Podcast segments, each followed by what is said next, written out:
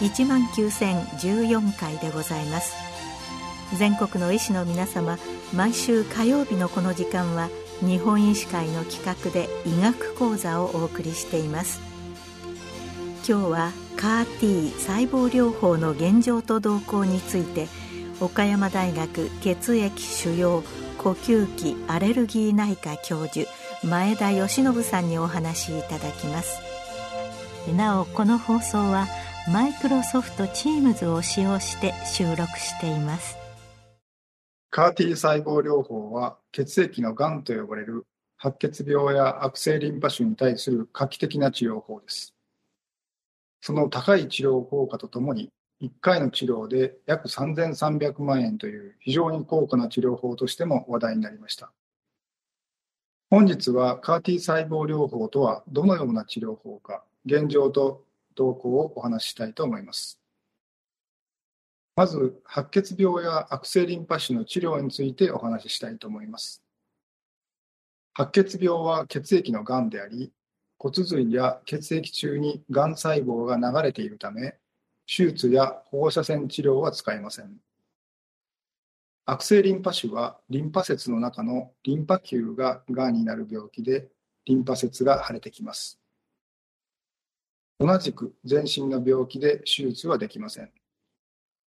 したがって白血病も悪性リンパ腫も治療は抗がん剤による点滴治療が中心となります。白血病も悪性リンパ腫も抗がん剤がよく効く代表的ながんです。どちらの病気も子どもからお年寄りまであらゆる年代に発症しますが、小児の白血病は抗がん剤で8割以上が完治します。大人でも4割程度が完治します。悪性リンパ腫は大人に多い病気で約6割程度が抗がん剤で完治します。しかしながら抗がん剤でも効果がない、あるいは一旦効いても再発した場合、抗がん剤だけで治しきるのが難しくなります。このような場合には、従来、骨髄移植が行われてきました。骨髄には造血幹細胞というすべての血液細胞の元となる細胞が存在し、その造血幹細胞を別の人に移植をすると、すべての血液が体の中で新しく作られるようになります。血液の細胞にはいろんな種類がありますが、外敵やがんに対して最も強力に攻撃してくれる細胞は T 細胞です。造血幹細胞を提供する人をドナーと言いますが、ドナーさんの元気な T 細胞が患者さんの体の中でたくさん作られ、患者さんの白血病細胞を攻撃してくれます。この免疫の反応により骨髄移植後に白血病が完治するわけです。しかしながら、ドナーさんの元気な T 細胞は白血病細胞だけを攻撃するのではなく、患者さんの正常な細胞、特に皮膚や肝臓、腸管も攻撃をして、様々な合併症を引き起こします。この副作用とも言うべき免疫反応を GVHD と言います。GVHD は患者さんを苦しめますから、免疫抑制剤を使って GVHD が起こらないようにコントロールする必要があります。現在の医学では完全にこの GVHD をコントロールできないために骨髄移植は常に危険性をはらんでいるとも言えます。また、免疫抑制剤が効きすぎると GVHD は起こりませんが、白血病に対する抵抗力も低下し、せっかく骨髄移植したのに再発する危険性が出てきます。白血病を治したいが GVHD で苦しむかもしれない。このジレンマが骨髄移植にはあります。そこで CAR-T 細胞療法が登場しました。先ほどお話ししたように、ドナーさんの T 細胞はがんを攻撃しますが、患者さんの正常な細胞も攻撃してしまうところに問題がありました。一方で、患者さんの T 細胞は自分自身の正常な細胞は当然攻撃しません。しかし、同じく癌細胞もあまり攻撃してくれません。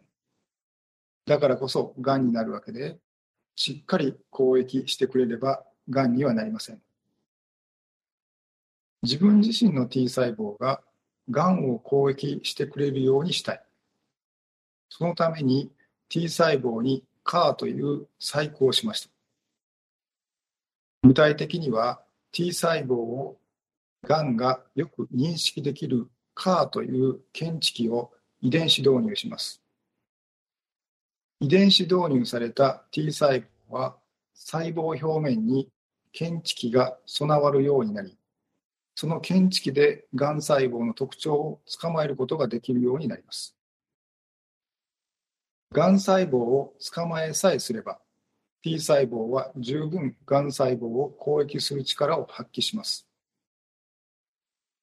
これまで自分の T 細胞は体にがんができても知らんぷりしてたわけですが、CAR という検知器を導入する T 細胞は、がん細胞の特徴を認識し、攻撃することができます。これによって白血病が感知できるようになりました。また、大変良いことに、もともと自分の細胞ですから、自分の正常な細胞は攻撃せず、GVHD という問題は起こりません。かくして画期的な治療法が誕生したのです。では、白血病がすべて治るようになったのか、問題はすべて解決したのかというと、そうではありません。CAR という検知器が認識できるがん細胞の特徴は限られています。白血病の中でも B 細胞性リンパ性白血病、悪性リンパ腫の中でも B 細胞性リンパ腫に限られています。白血病の中で2割程度、悪性リンパ腫の中で5割程度が該当しますが、その他のがんには CAR-T 細胞療法は使えません。現在、盛んに研究が進められ、今年初めに多発性骨髄腫という病気に対し、有効な CAR-T 細胞療法の製造・販売が承認されました。今後も徐々に使えるがんの種類は広がってくると思われます。しかし、すべてのがんで使えるようになること聞かれれば、その可能性は低いです。その主な原因は、がん細胞はもともとは自分自身の細胞であったために、その特徴が正常な細胞と共通点が多いことにあります。CAR という検知器が正常な細胞を誤って認識しないように、上手にがんの特徴を捉えないといけませんが、すべてのがんでうまくいく保証は現在のところ全くありません。二つ目の問題は非常に手間がかかる高価な点です。普通の治療薬はいわば既製品です。その人その人に合わせて作ったお薬ではありません。大量生産した製品です。しかし、この CAR-T 細胞療法は、患者さん自身の細胞を使った世界に一つしかない製品です。まず、患者さんから血液を抜いて T 細胞を工場へ送らないといけません。どこの病院でもできるわけではなく、実施できる病院は現在全国で35カ所程度です。工場では T 細胞に CAR という検知器を遺伝子導入し、培養して数を増やして製品にします。これらの工程に大変な手間がかかり、結果的に1回の治療に3300万円という値段がついています。日本の保険制度によって患者さんの負担は限られており、多くの部分は国が費用負担します。白血病に関しては、現在、年齢年齢制限が25歳以下です。悪性リンパ腫に関しては年齢制限がありませんが、非常に高価な治療法であり、70歳程度に使用をとどめている病院がほとんどです。3つ目の問題点は、これほどよく効き、GVHD が起こらない治療法ですが、残念ながら効果が出ない、あるいは一旦効いても再発する患者さんも少なからずおられます。悪性リンパ腫の場合、半数の患者さんは CAR-T 細胞療法でも病気が治せないことが分かっています。白血病の場合は、8割の患者さんが一旦は良くなりますが、多くの患者さんが再発し、完治を目指すには骨髄移植が必要となる場合が多いです。CAR-T 細胞療法は全てを解決してくれる夢の治療法ではありません。しかしながら、従来、抗がん剤が効かない患者さんの治療は非常に困難でしたので、大変大きな進歩であることは間違いありません。抗がん剤が効かない白血病の患者さんの8割に治療効果が現れるのです。また、なぜ再発するかも分かってきています。CAR-T 細胞を患者さんの体内に入れても、体の中からすぐに消えてなくなってしまい、十分に長くがんと戦ってくれない場合があります。また、がん細胞が CAR-T 細胞に検知される特徴を隠してしまう場合があります。こうなれば CAR-T 細胞はがん細胞を見失ってしまい攻撃できなくなります。こういった原因が明らかになることで対策も考えられるようになり、さらに進歩した CAR-T 細胞療法が開発されています。最後の問題点は CAR-T 細胞療法の副作用です。正常な細胞は攻撃しないとお話ししましたが、カー T 細胞ががん細胞を検知すると非常に活性化します。時に活性化しすぎて、その結果として患者さんは高熱が出たり、息が苦しい、痙攣、意識が混乱するなどの症状が出ることがあります。対応策も進み、かなりコントロールできるようになりましたが、副作用は決して軽くない場合があります。治療を開始してすぐに現れる急性の副作用と、退院後もなお続く慢性の副作用もあります。免疫グロブリンというタンパク質が低下したり、血液の細胞が減少して抵抗力が人よりも落ちる状態が1年以上続く場合もあります。現在、カー t 療法はどこの施設でもできる治療法ではないため、不便な面もありますが、逆に限られた施設で治療が集中的に行われ、慣れた施設で副作用をしっかり見つつ、より安全に実施されているとも言えます。さて、実際にはどのような経過で CAR-T 細胞療法が行われるかお話しします。まず、病気が分かった最初は抗がん剤で治療されます。そこで完治すれば治療は終了です。しかし、治らない、また一旦治ったのに再発した場合には、先ほどの骨髄移植が検討されます。白血病の場合には、年齢が25歳以下に制限されていますので、高齢の場合にはそもそも CAR-T 細胞療法の適用ではありません。25歳以下の白血病で CAR-T 細胞が検知できるタイプの白血病であれば、治療の対象になります。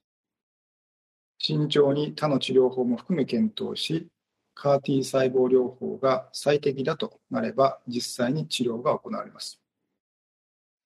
その際、再発していなくても骨髄移植をするかどうかは検討の余地がありますが、現在では念のため骨髄移植をすることが多いです。悪性リンパ腫の場合も同じく診断されて最初は抗がん剤で治療が行われます。完治すれば治療は終了です。もし治らない、また一旦治ったのに再発した場合には骨髄移植が検討されます。骨髄移植か CAR-T 細胞療法かは患者さんごとに検討されますが、悪性リンパ腫の場合は年齢制限がありませんので、白血病よりずっと多くの患者さんに対して CAR-T 細胞療法が検討されます。実際、日本で行われているカーティ細胞療法のほとんどが悪性リンパ腫の患者さんです。カーティ細胞療法で完治する患者さんは4割程度におられます。残念ながら、カーティ細胞療法でも再発した場合は、これまで使用していない抗がん剤や骨髄移植などを選択することになります。カーティ細胞療法ができる病院は限られていますので、実際にはカーティ細胞療法の適用になるかどうかを病院の医師間の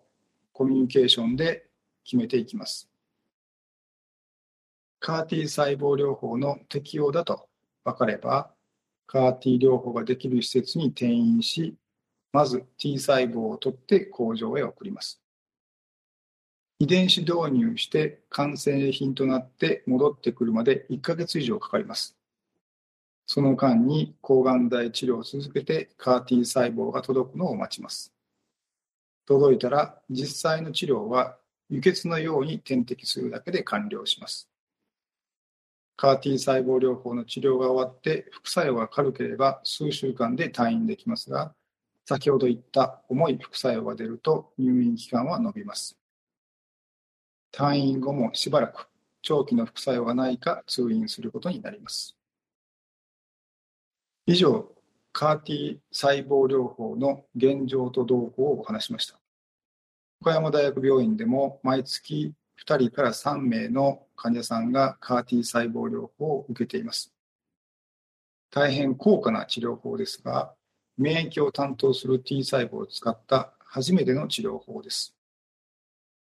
免疫の力を利用する治療は、ノーベル賞を受賞された本庄佑先生の免疫チェックポイント阻害剤が有名です。これは患者さんの T 細胞を元気がない状況から免疫チェックポイント阻害剤という薬剤で元気を取り戻し、がん細胞を攻撃させようとするものです。本来、がんに対して攻撃してくれる免疫の力を強化することにより、大変大きな効果が得られています。カーティ細胞療法は、その免疫療法の流れに沿った画期的な治療法で、これまでにない効果が出ています。治療の対象となる病気は限られていますので、カーティ細胞療法が効くタイプかどうかも含め、早めにご相談いただければと思います。以上、カーティ細胞療法の現状と動向をお話しました。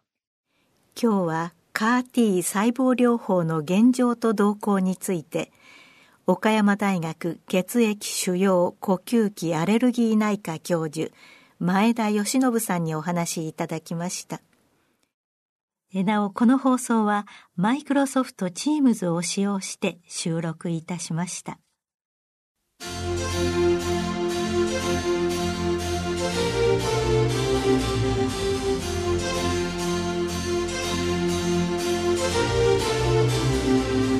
それではこれで日本医師会の企画でお送りいたしました医学講座を終わります。